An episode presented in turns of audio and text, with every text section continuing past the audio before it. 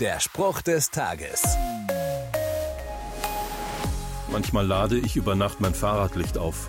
Sobald es in der Steckdose steckt, leuchtet eine winzige LED. Dieses winzige Licht erhält den ganzen Raum. Es braucht also keinen 500 Watt Strahler, um ein Zimmer zu erhellen.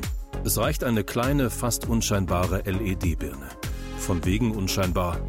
Von diesem Phänomen schreibt auch Johannes in seinem Evangelium. Da steht, das Licht scheint in der Finsternis und die Finsternis hat's nicht ergriffen.